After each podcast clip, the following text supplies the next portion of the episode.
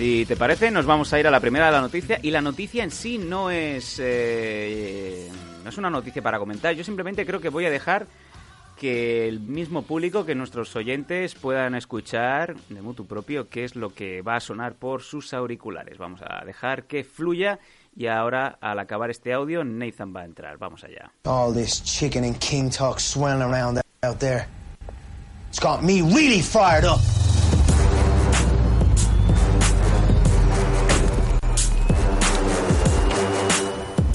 fired up to try this new spicy crispy chicken sandwich from this king. There's no doubt I'm gonna destroy this thing.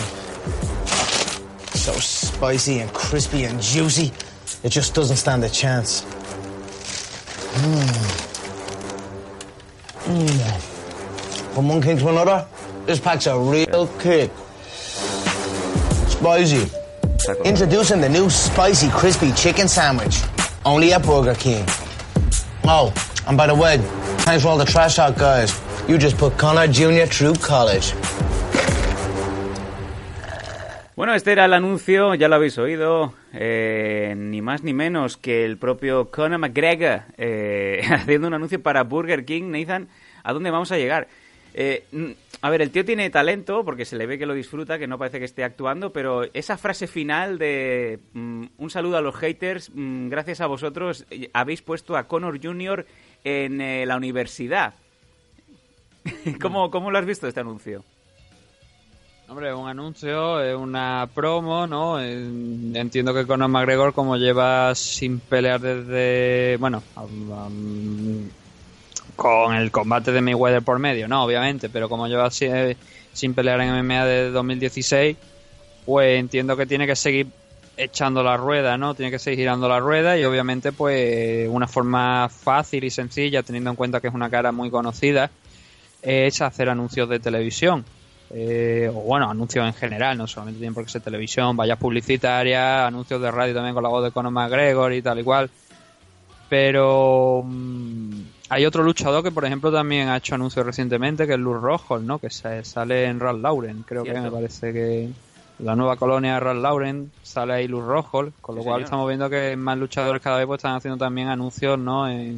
Para, para televisión. Obviamente, yo me imagino a, a Bifu Silva haciendo un anuncio en televisión y me pienso muchas cosas, ¿no? Porque, claro, o sea, tú te ves a Luz Rojo, ¿no? Te ves a Conor McGregor, pues son gente que físicamente dentro de lo que cabe están no son no, no han pasado no por un desgaste físico excesivo no todavía no tienen la cara como un, como una babucha no de por por debajo bueno, lo que está claro es que el, anuncio de el anuncio de Conor mm, ha conseguido el propósito que se estaba buscando, por lo menos por parte de Burger King, ¿no? Estaba anunciando ese crispy chicken eh, y yo creo que no se habla de otra cosa. No sé si ahora la gente quiere ir a comprar esa hamburguesa o quiere ser como Conor McGregor.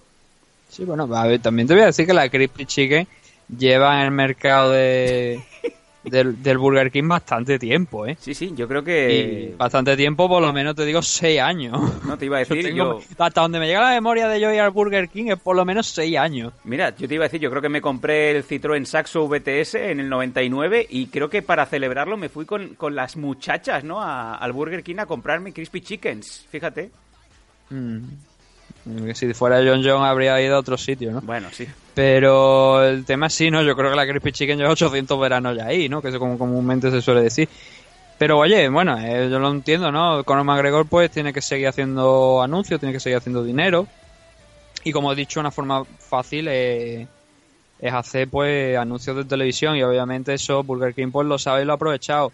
Una gran marca, ¿no? Con, con una gran cara reconocida. El lo que me gustaría saber, que eso nunca lo vamos a llegar a, realmente no creo que lo vayamos a llegar a saber cuánto ha cobrado Conor McGregor por este anuncio, porque obviamente Conor no es un tipo que resulte barato, ¿no? A la hora de, de contactar con él y de, y de hacer anuncios, valga como prueba, ¿no? Una vez que dio una rueda de prensa en pay-per-view, ¿no? Cierto, cierto. Con Ariel Helwani también eh, allí, iba a decir postrándose, sí, postrándose básicamente porque no el acceder a ese, a ese circo, ¿no? Pues él, decía, si mal no recuerdo, creo que con eh, Ariel Gerwani, él dijo que simplemente iba a hacer la entrevista, que él no tenía nada que ver con el tema del pay-per-view.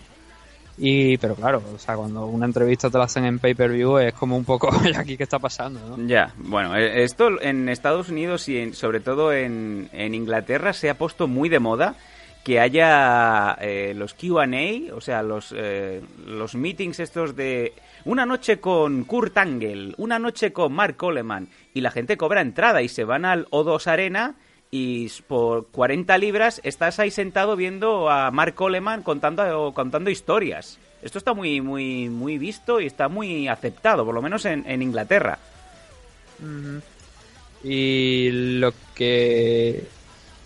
Ah, no, no, no, no, que me parece que al final la entrevista, de hecho, creo, porque ya cuando, cuando conforme estábamos hablando, creo que me he ido a, he ido a buscar a ver si la entrevista se había celebrado, aquella entrevista que estábamos hablando hace unos segundos. Sí. Y creo que no, me parece que fue cancelada al final.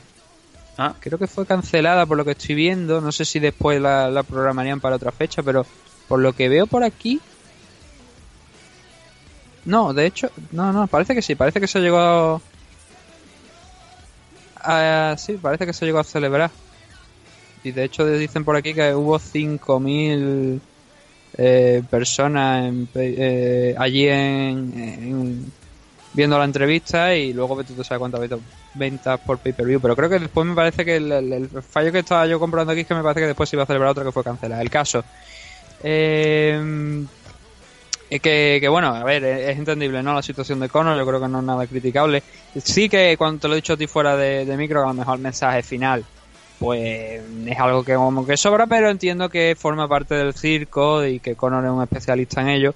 Y soltar esa frase, pues obviamente, ha conseguido lo que yo creo que pretendía, ¿no? Que era que la gente siga hablando de él. bueno, de hecho hemos abierto el programa hoy hablando de él, o sea que Sí. de hecho nos remitimos.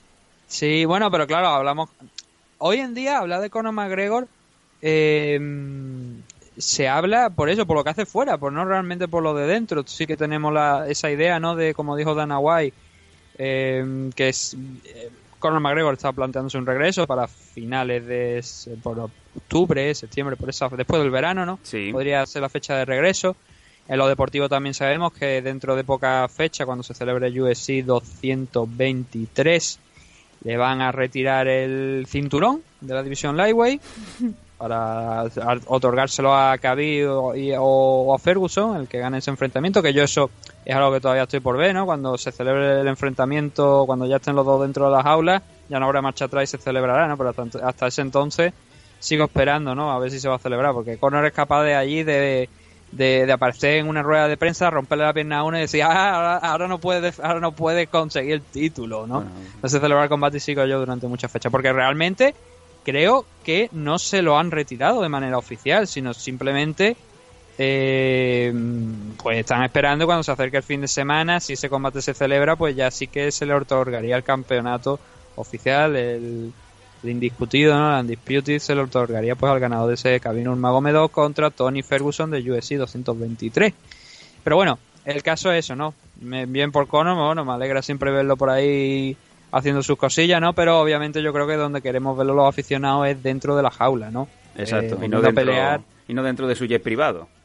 Claro, porque es un poco. Eso a mí me resulta un Mm. poco irrelevante, ¿no? Son 40, 50 segundos donde lo ves y dices tú, bueno, pero yo lo que quiero verlo es competir en el mundo de las MMA Sí. O por lo menos en el boxeo, ¿no? Algo, lo que sea, ¿no? De Conor McGregor compitiendo en, en, algún tipo de deporte de, de contacto, ¿no? No quiero verlo en petanca, ¿no? Obviamente, o en el cricket, ¿no? Que también es muy popular por allí, por Inglaterra, creo. Sí, sí, sí. Eh, por el. Reino Unido, porque bueno, es irlandés. El tema es eso, ¿no? Que, vamos a ver, vamos a ver cómo, cómo Conor, cómo la situación de Conor McGregor se da en próximos meses, si finalmente se confirma lo que dijo Dana White, ¿no? Del tema de un posible regreso para la última parte del año. Y bueno, eh, mientras tanto, pues él sigue siendo el luchador que más tiempo ha tenido un cinturón de UFC sin defenderlo. Un hombre que nunca ha defendido ninguno de los cuatro, mínimo cuatro, ¿no? Títulos que ha conseguido, los dos de Cage Warrior y los dos de UFC. Y claro, así no, sí, marcas tu, marcas tus hitos históricos, ¿no? Pero nos tendríamos que preguntar si ahí Conor McGregor eh, ha hecho está haciendo lo suficiente para ser recordado como uno de los mejores luchadores de la historia. Yo creo que ahora mismo, sin defender los títulos, no sería justo tenerlo en esa discusión. Sí como un grandísimo luchador, como alguien que ha dejado momentos históricos, pero no como uno de los mejores luchadores de la historia. Creo que tendría que demostrar algo más para ello, ¿no? Véase un Demetrius Johnson, por ejemplo, ¿no? Que sigue en activo durante mucho tiempo, u otros tantos luchadores que siguen hoy en día en activo, ¿no? Como por ejemplo ya creo que no podríamos saltar a la próxima noticia, Mirko Croco. Y ahí nos vamos a la siguiente noticia con nombre propio, lo ha dicho Neiza, Mirko Croco.